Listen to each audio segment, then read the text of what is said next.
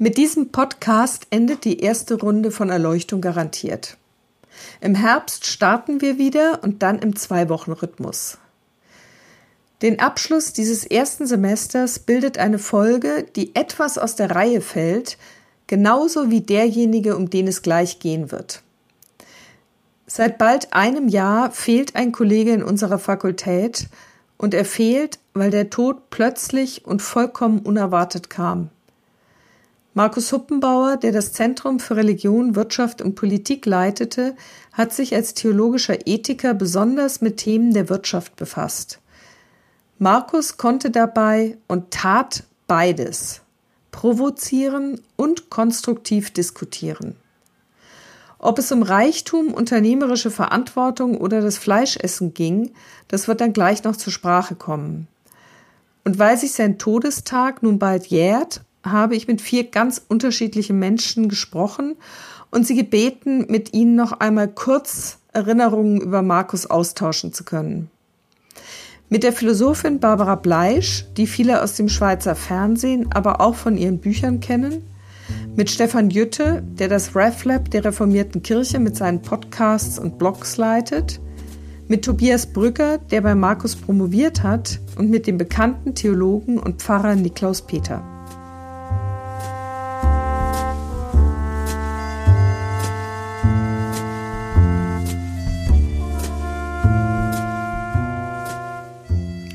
Barbara, dich hat mit Markus ja weit mehr noch als die gemeinsame Zeit am Ethikzentrum verbunden. Also ihr wart eng befreundet und intellektuell hat euch wiederum die Ethik vereint. Also du als Philosophin, er als Theologe. Ihr habt auch gemeinsam ein Handbuch für die Praxis, wie ihr das genannt habt, herausgegeben mit dem Titel Praxis der ethischen Entscheidungsfindung. Wenn ich jetzt an Markus denke und dieses Handbuch vor mir sehe mit dem Titel Welche Rolle spielt denn die Ethik für die Gesellschaft oder welche Rolle sollte sie nach Markus Überzeugung spielen? Ja, vielen Dank. Ähm, ich glaube, für Markus war immer sehr wichtig zu zeigen, dass Ethik nur ein Feld ist, auf das wir reagieren, in einer Gesellschaft, aber auch persönlich.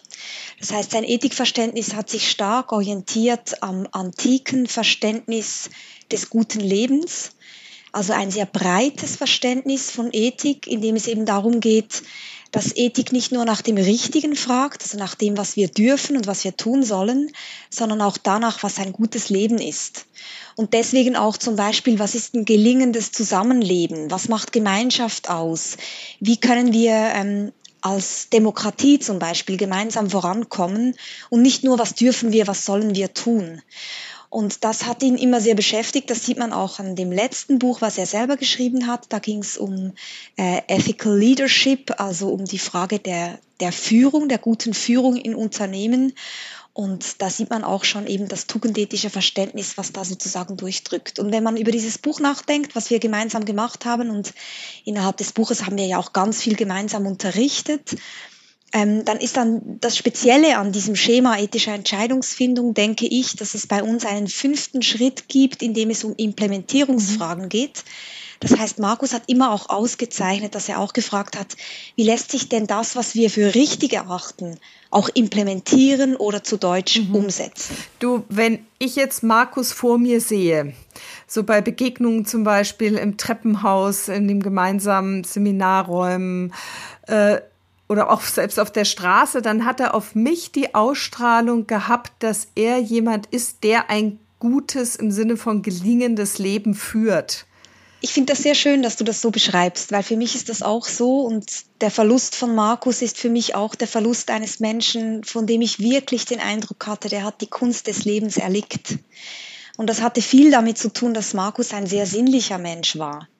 Das heißt, Markus hat sehr gerne gekocht, er hat sehr gerne Naturlandschaften erkundet. Er hat unglaublich gerne und sehr viel gelesen, auch aus anderen Kulturen. Er war ein sehr gebildeter Mensch. Das heißt, für ihn war das gute Leben schon ein Leben in Fülle.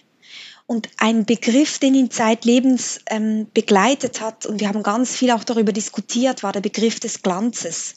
Er hat immer gesagt, das Ziel muss sein, dass das Leben glänzt. Es braucht Glanz im Leben. Und es gab dann aber auch die Momente, in denen er gesagt hat, ach, im Moment gibt es gerade so wenig Glanz in meinem Leben. Mhm. Und das waren die Zeiten, in denen er nicht so glücklich war. Hast du Erinnerungen an gemeinsame glänzende Zeiten? Ich würde weniger sagen gemeinsame glänzende Zeiten, mehr vielleicht glänzende Momente.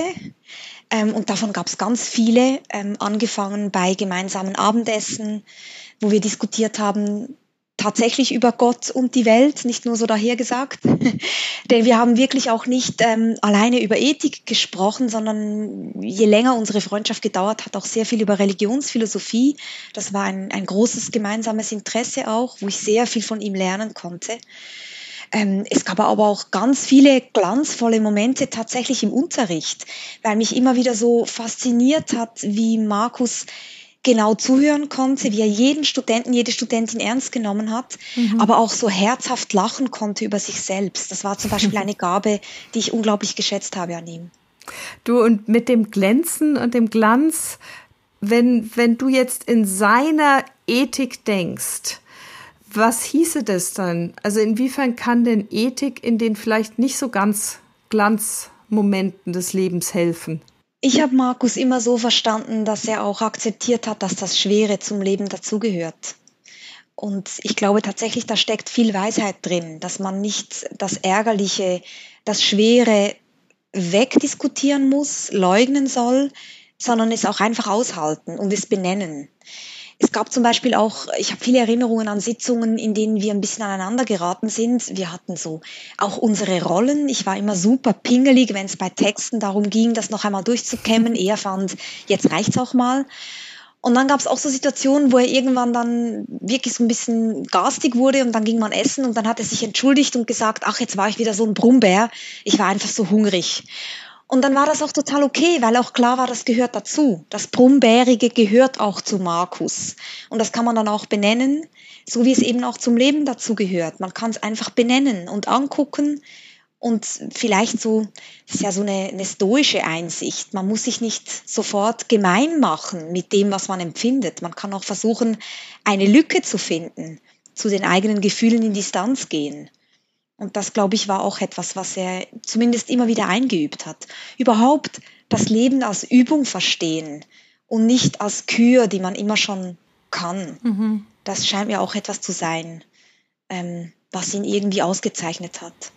Also wenn ich das jetzt als Nicht-Fachethikerin in die Ethik übersetze, hieße das Ethik nicht im Sinne von Moral, weder anderen noch sich selbst gegenüber, sondern sich eingestehen und akzeptieren, dass es diese anderen Seiten auch gibt und gleichzeitig eben dieses Ziel, den Glanz vor Augen zu haben und es wieder glänzen zu lassen, nicht aus dem Blick zu verlieren. Ja, genau. Also noch einmal vielleicht dieses antike Ethikverständnis, bei dem eben das Gute und das Richtige in eins fallen. Also wenn wir an Aristoteles denken, die Eudaimonia, die Glückseligkeit ist eben nicht nur moralisch korrekt, ähm, zu leben, also sozusagen die ethischen Tugenden ähm, zu beherrschen, sondern auch die dianoetischen, also die Vernunfttugenden, Weisheit, Klugheit, Belesenheit, Urteilskraft, das alles gehört zum guten Leben dazu. Und dazu gehört auch Freundschaft, dazu gehört auch eben ein gutes Staatswesen zum Beispiel. Also diese Fülle des Guten ähm, zu beherrschen und dazu kommt dieses perfektionistische Moment bei Aristoteles. Damit ist ja nicht der moderne Perfektionismus gemeint, den wir für gewöhnlich geiseln, also dieses verkrampfte, ich will es unbedingt perfekt können, sondern Perfektionismus als eine Idee des Strebens, Vielleicht könnte man auch mit Sloterdijk sprechen von der Idee der sogenannten Vertikalspannung, also aufgerichtet sein mit dem Kopf gegen den Himmel, mit den Füßen verwurzelt im Boden, aber eben durchaus über sich hinauswachsen wollen, etwas aus sich machen wollen, etwas vom Leben haben wollen.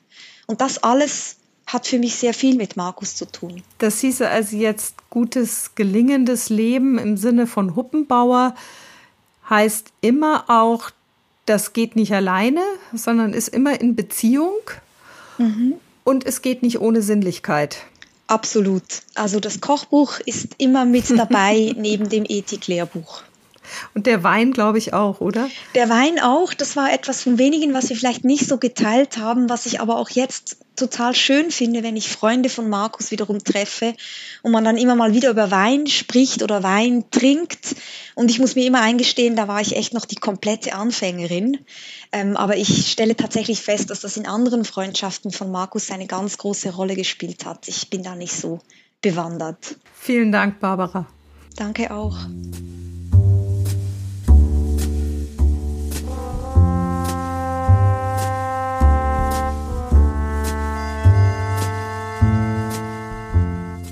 Hallo Stefan. Du bist ja ein alter Podcast-Hase oder ja, man könnte vielleicht auch sagen, du bist der RefLab-Oberguru. Und du oder siehst du dich nicht so? Ah, Guru, Guru mag ich immer. Ah, okay, gut. Habe ich mir doch gedacht. Und in dem Zusammenhang hast du Markus auch kennengelernt. Ganz genau. Wir haben uns vor vielleicht zwei, ein, zwei Jahren mal über Markus unterhalten und da sagtest du, er sei für dich ein extrem spannender theologischer Denker. Ja, genau. Warum? Ja, Markus war nie auszurechnen. Also ähm, du wusstest nie, wie er äh, zu welchem Thema stehen würde, das jetzt irgendwie gesellschaftspolitisch relevant ist oder das sonst ähm, unsere Kultur stark prägt. Ähm, und immer, wenn man ihm zugehört hat und er das begründet hat, war das wahnsinnig einleuchtend. Ich nehme mal so ein Beispiel äh, zum Thema Fleischessen. Äh, da war Markus 2014, äh, war das glaube ich, ja, äh, in der NZZ und hat dort diese kurze Formel geprägt. Auch Maß halten muss man mit Maß. Und ähm, ich, ich fand das einfach großartig, dass jetzt einer in einem Umfeld, in dem alle jetzt auf diesen Tierethik-Hype aufspringen und eigentlich letztendlich wieder genau dieselbe paternalistische Sache weiterziehen, die wir jetzt ein paar hundert Jahre gemacht haben, dann nochmal ganz anders vom Mensch her denkt. Ähm, und da war sehr viel Achtsamkeit mit drin. Also was tut mir gut, was ist wichtig ähm, für ein gelingendes Leben und das muss dann mehr sein und auch nochmal etwas ganz anderes sein als Gesundheit. Und ähm, das zieht sich eigentlich durch, durch äh, die Themen, die ich verfolgt habe bei ihm. Äh, zum Beispiel zuletzt äh, diese Uni-Veranstaltung zu Jordan Peterson, der jetzt ja. eigentlich, äh, würde ich mal sagen, an der Uni nicht wahnsinnig salonfähig ist im deutschsprachigen Raum unter Geisteswissenschaftlerinnen und Wissenschaftlern. Und ich habe hab, mich jedenfalls äh, mit ihm darüber gestritten. Ja, Eva, das, das äh, verstehe ich ja auch. Ich habe mit ihm einen Podcast aufgenommen dazu und ich war wirklich beeindruckt, wie wohlwollend und lernbereit äh, er auf diese Themen zugeht, die Peterson ihm stellt. Und äh, Markus war ja in keiner Art und Weise irgendwie naiv, sondern der hatte so wie ein Grundvertrauen, auch in diesem Populären etwas zu entdecken, was er vielleicht übersehen hat, wovon er was lernen kann. Und diese demütige Haltung und zunächst mal einfach diesen Autor verstehen zu wollen und verstehen zu wollen, was ähm, eine Bewegung auslöst, die viele Menschen dann so fasziniert, das hat mich äh, sehr beeindruckt. Natürlich ähm, auch bei Kofi wieder, äh, wo wirklich meine ganze Kirchen- und Theologie-Bubble geschlossen der Überzeugung war, dass es da keine andere Antwort geben kann, als dass wir alle dafür sind. Also für die Konzernverantwortungsinitiative ähm, war, war Markus einer, der das sehr, sehr differenziert angeschaut hat. Auch dazu habe ich einen Podcast mit ihm aufgenommen.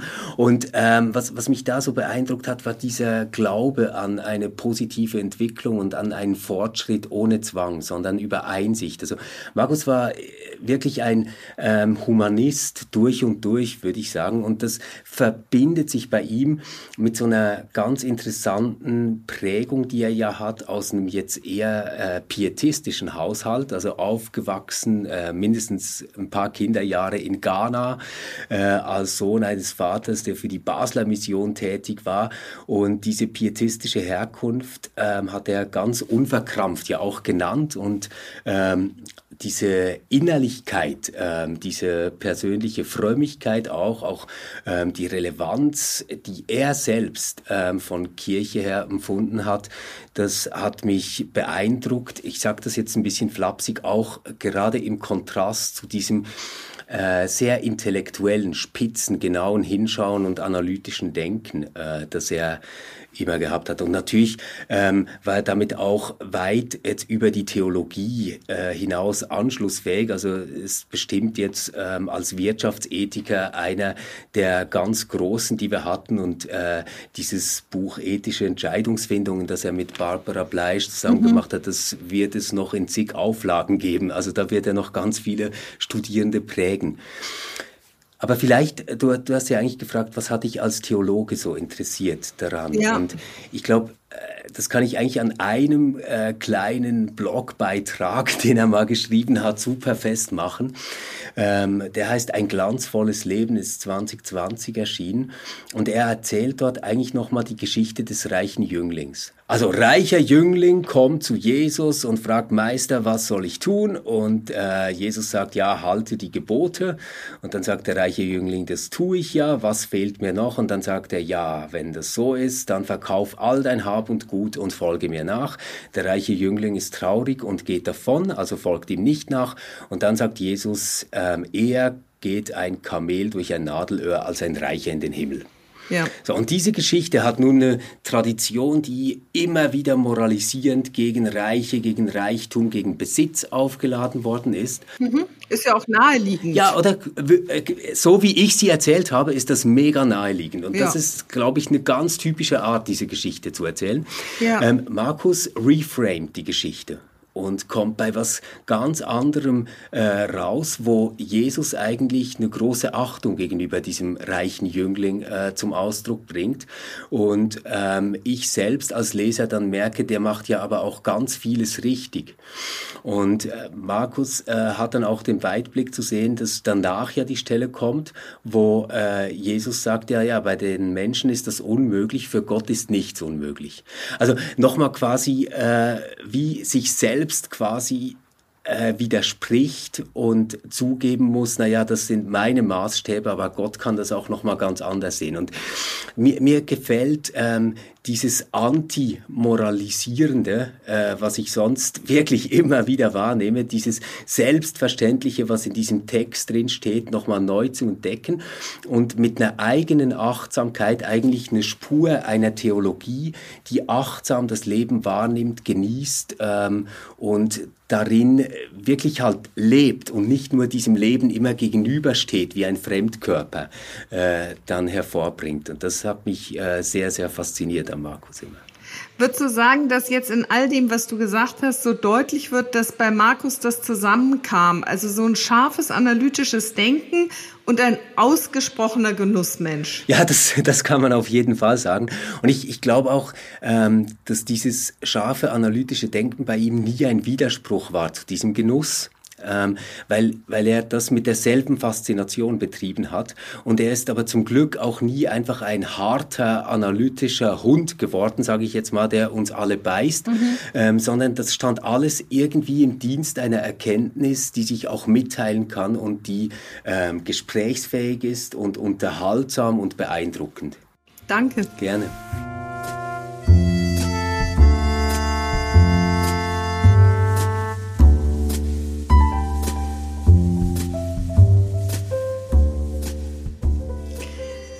Tobias, du hast über zehn Jahre mit Markus zusammen verbracht und Markus war dein Doktorvater. Wenn du jetzt so im Nachhinein über diese Zeit nachdenkst, was hast du von Markus gelernt? Ja, ich habe äh, sehr viel von ihm gelernt und als ich so darüber nachdachte, ist mir auch noch schwer gefallen, das in Worte zu fassen, weil es vieles so implizite Dinge sind, die mit seinem Arbeitsstil zusammenhängen, auch seinem Stil. Wie hat er kommuniziert? Wie hat er gearbeitet? Wie hat er denn kommuniziert? Ähm, er hat sehr, ich würde sagen, er, er war, sein Stil war geprägt durch eine große oder eine hohe Aufmerksamkeit, eine hohe Wachheit und hat irgendwie auch sehr, sehr gut gespürt ähm, auf der zwischenmenschlichen Ebene, was, was läuft da ab. Und äh, das ist sicher so etwas, was, äh, ja, was für mich auch, worin er für mich auch ein Vorbild war und ist. Und ja, das, das ist so etwas, also so eine große Wachheit, Aufmerksamkeit. Neben es hat sich im Zwischenmenschlichen gezeigt. Es hat sich aber auch gezeigt in seiner Art, wissenschaftlich zu arbeiten. Also er war jemand, der jetzt nicht so festgefahren war auf bestimmte theoretische Schienen oder so, sondern jemand, der sehr flexibel auch zwischen verschiedenen Disziplinen da sich bewegen konnte und er war auch jemand, der sehr, der so ein Gespür hatte auch für, für verschiedene Perspektiven, die vielleicht unterschiedlich waren oder sich auch widersprachen und so ein Gespür dafür eben da, von verschiedenen Perspektiven das Gute zu sehen, aber auch die, die Grenzen sehen zu können. Gibt es einen theologischen Gedanken von ihm, der bei dir nachhaltig hängen geblieben ist? Beim theologischen äh, zeigt sich eben auch wieder diese Wachheit oder diese, ja, das ist eine Aufmerksamkeit. Es ist jetzt nicht ein, ein Gedanke oder ein Konzept oder so, sondern es ist eigentlich mehr so bei Markus, finde ich, hat sich durch seine ganze Art, hat sich das so gezeigt. Also er hat jetzt nicht, ich würde sagen, er hat nicht viel jetzt über Gott zum Beispiel direkt gesprochen, aber in seiner Art und Weise, wie er auch Theorie betrieben hat, wie er argumentiert hat, hat, hat man so, habe ich den Eindruck gehabt, dass es ihm auch darum ging, so wie auch konzeptuell, begrifflich, einen Raum für Gott offen zu halten. Kannst du das versuchen näher zu erklären? Ein Theologe, der wenig oder gar nicht über Gott spricht, aber einen Raum für Gott offen halten möchte? Ja, also zum Beispiel von, von meinem Forschungsbereich her, dem Management, hat er zum Beispiel einen, Artikel geschrieben, wo es um das, den Umgang mit dem Unverfügbaren geht. Und da geht es dann so um die Grenzen des Menschlichen und wenn es um die die Begrenzungen der Menschen geht, da ist eben, da kommt eben dann, oder für ihn, ich denke, das war so ein, ein, ein, eine Bewegung, die ihn geprägt hat, da ist eben dann Raum für das, was Menschen nicht kontrollieren können, das, was Menschen nicht im Griff haben und dann letztlich das, worauf sie vertrauen können. Das heißt, du hast Markus als Theologen so verstanden, dass für ihn Gott das Unverfügbare war. Das würde ich nicht direkt so sagen, aber dass äh, die Ebene, wo das Unverfügbare ins Spiel kommt, das ist ein, das ist ein sozusagen Zugangspunkt zu Gott oder das ist eine, eine Ebene oder ein Aspekt des menschlichen Lebens, der der einen Zugang zu Gott oder auch für das Nachdenken über Gott eröffnen kann. Also im Grunde genommen ist das Unverfügbare dann der Raum, in dem sich theologisch gesprochen Gottes Begegnung abspielen könnte, aber es ist selber noch nicht gleichzusetzen mit Gott. Nein, überhaupt nicht. Und es ist eben, es gibt auch einen Ansatzpunkt, um jetzt mit säkularen Menschen über, über Gott zu sprechen, weil eben das Unkontrollierbare etwas ist, was wir alle aus unserer menschlichen Erfahrung kennen, dass es Dinge gibt, die wir nicht kontrollieren können. Vielen Dank, Tobias.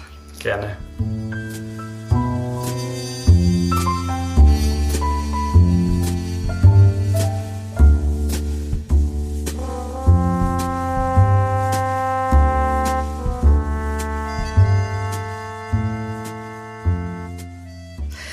Guten Morgen, Herr Peter.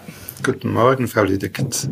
Sie sind ja nicht nur als Frau Münsterpfarrer in die Zürcher Theologiegeschichte eingegangen, sondern auch als einer, der theologisches Denken mit der Philosophie ins Gespräch bringt. Und erst letzten Sonntag bei Ihrer Abschiedspredigt, da haben Sie Hannah Arendt zitiert und diese Liebe oder Leidenschaft zur Philosophie, die haben Sie mit Markus geteilt. Sie haben sich regelmäßig zu einem Gesprächskreis getroffen, und mich nimmt noch Wunder, ob es ein Thema gab, wo Sie unterschiedlicher Meinung waren. Ja, also vorweg mal, das waren sehr schöne Gesprächskreise, die darin bestanden, dass wir relativ komplexe Texte zusammengelesen haben, philosophische, theologische, soziologische auch. Und die zweite vitale Komponente war guter Wein und gutes Essen, was schon viel sagt über Markus und ein bisschen auch etwas über mich.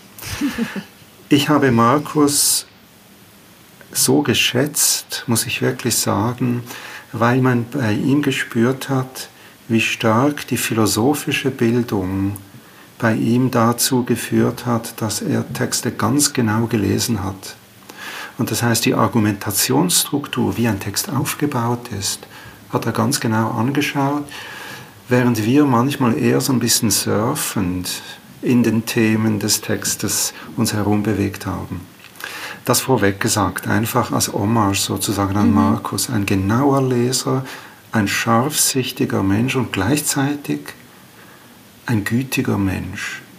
Er hat auch dort, wo er relativ hart nachgefragt hat, war das nie mit Polemik verbunden. Mhm. Sie haben gefragt, ob es Dinge gab, wo wir unterschiedliche Einschätzungen oder Meinungen oder Letzthaltungen hatten, und das gab es natürlich. Er kam interessanterweise aus einem eher pietistischen Hintergrund mhm. und hat sich dann aber, also sein Vater war in der Mission, hat sich dann aber durch die Philosophie, hat er sich in eine andere Richtung bewegt und zugleich hat er das Interesse für Religion und Theologie ganz stark behalten. Die Differenz war vielleicht, dass er eher, wie soll ich sagen, so allgemein religiös, das religiöse Gefühl oder mhm. so, und ich eher kritisch war gegen das, kann man einen allgemeinen Religionsbegriff ähm, festhalten oder muss es immer spezifisch sein? Und das heißt, wo ich versucht habe, ähm, sagen wir positional als evangelisch reformierter Theologe zu argumentieren, hat er eher aus einer beobachtend philosophischen Perspektive auf das religiöse Phänomen allgemein geschaut. Und gleichzeitig im Hintergrund interessanterweise bei ihm eine Art von Mystik, die er selber gelebt hat. Das heißt, er hat selber am Morgen jeweils eine kleine Andacht gemacht, hat er uns erzählt einfach eine Art von Einstimmung in den Tag. Mhm. Das war sozusagen die Differenz. Also man kann es theologisch so sagen, dass ich eher von Karl Barth geprägt bin. Ja. Und er, wenn theologisch, dann eher von Tillich oder Schleiermacher. Habe ich Sie richtig verstanden, dass Sie sagen, es war ein unterschiedlicher Blick. Also Sie haben immer von einer reformiert theologischen Perspektive her auf die Fragen geschaut, während er eher einen, den, den Anspruch oder das, das Selbstverständnis hatte von einer eher universalen religiösen Haltung her oder philosophischen Haltung her zu schauen. Ja, das haben Sie richtig verstanden. Und bei ihm war das sehr differenziert. Und wenn ich das in aller Bescheidenheit sagen habe, ich habe auch versucht, differenziert zu sein. Also ich habe nicht versucht, jetzt theologisch, dogmatisch, mhm. sondern spezifisch. Spezifisch, was ist sozusagen die Perspektive, die mir geöffnet ist ähm, aus unserer Tradition heraus, aus dem Evangelium heraus, während er eher Verbindungen zwischen Zen-Buddhismus, zwischen Sufi-Mystik und christlicher Mystik gesucht hat. Und das war interessant eben, ähm, miteinander zu sprechen, weil er so differenziert war und weil er, glaube ich, auch von seinem pietistischen Hintergrund her gespürt hat, weshalb solche konkrete Rede, wie ich sie versuche, auch wichtig ist. Der Pietismus hat ja stark mystische Anteile. Insofern ist mir das sehr nachvollziehbar. Ich versuche gerade dem noch etwas hinterher zu denken, was für Markus so etwas universal religiöses, das ist für mich als Religionswissenschaftlerin eher ein bisschen schwierig, was das gewesen ist. War das wie ein, ein mystischer Kern verschiedener Traditionen? Ich würde so sagen, ja, dass ihn das interessiert hat, dass er wahrscheinlich, ähm, wie soll ich sagen, abgeschreckt war von zu selbstbewusster protestantischer Theologie, mhm. mit einer Behauptungsstärke, die ihm auf die Nerven gegangen ist und ich habe gleichzeitig versucht zu sagen, es ist doch spezifisch, was Religion ist. Mhm. Wenn ich Gottesdienst mache, ist das was Spezifisches. Mhm. Und das war eben sehr, ein sehr, sehr lebendiges Gespräch. Und ich habe ihn wirklich auch geliebt dafür, wie genau er nachgefragt hat. Mhm. Aber eben nicht eine Nachfrage, die mich schon ins Offside gestellt hat, fußballtheoretisch gesprochen, sondern. Das können Sie als Schweizer ja jetzt sehr gut nach dem letzten Schweizer EM-Spiel. Das ist so, das ist so. Wobei ich gestehen muss, dass ich die Nerven nicht mehr hatte, die, das Penaltyschießen anzuschauen. Das ist schade, es war großartig. ja. Und was ich vielleicht auch sagen möchte, was schön war bei Markus, er hat hatte den Mut und, und den, die Nerven, auch Texte anzuschauen und zu diskutieren, die nicht so, soll ich sagen, im akademischen Milieu jetzt einfach so angepfiffen sind, die so ein bisschen, also Jordan Peterson ja, ja. beispielsweise, ja. sehr umstritten mhm. und er in seiner großen, fast buddhistischen Ruhe sagt, das ist wichtig, das schauen wir uns an, das ist interessant und das ist eine Qualität, mit jemandem zu sprechen, der auch äh, uns aufmerksam gemacht hat auf interessante Leute, die aber eben, wie soll ich sagen, so ein bisschen in den Diskursen perhoresziert werden. Und das, finde ich, war eine Qualität von ihm. Vielen Dank. ich danke auch und äh, äh, ich traure um ihn, dass er so, so früh schon gehen musste. Ja, das geht wahrscheinlich allen, die ihn näher kannten, so. Und das ist auch der Grund, weshalb ich fand, das ist ein, ein wichtiger Moment, nochmal so gemeinsam an ihn zu denken. Ja, das ist das schön. Vielen Dank dafür.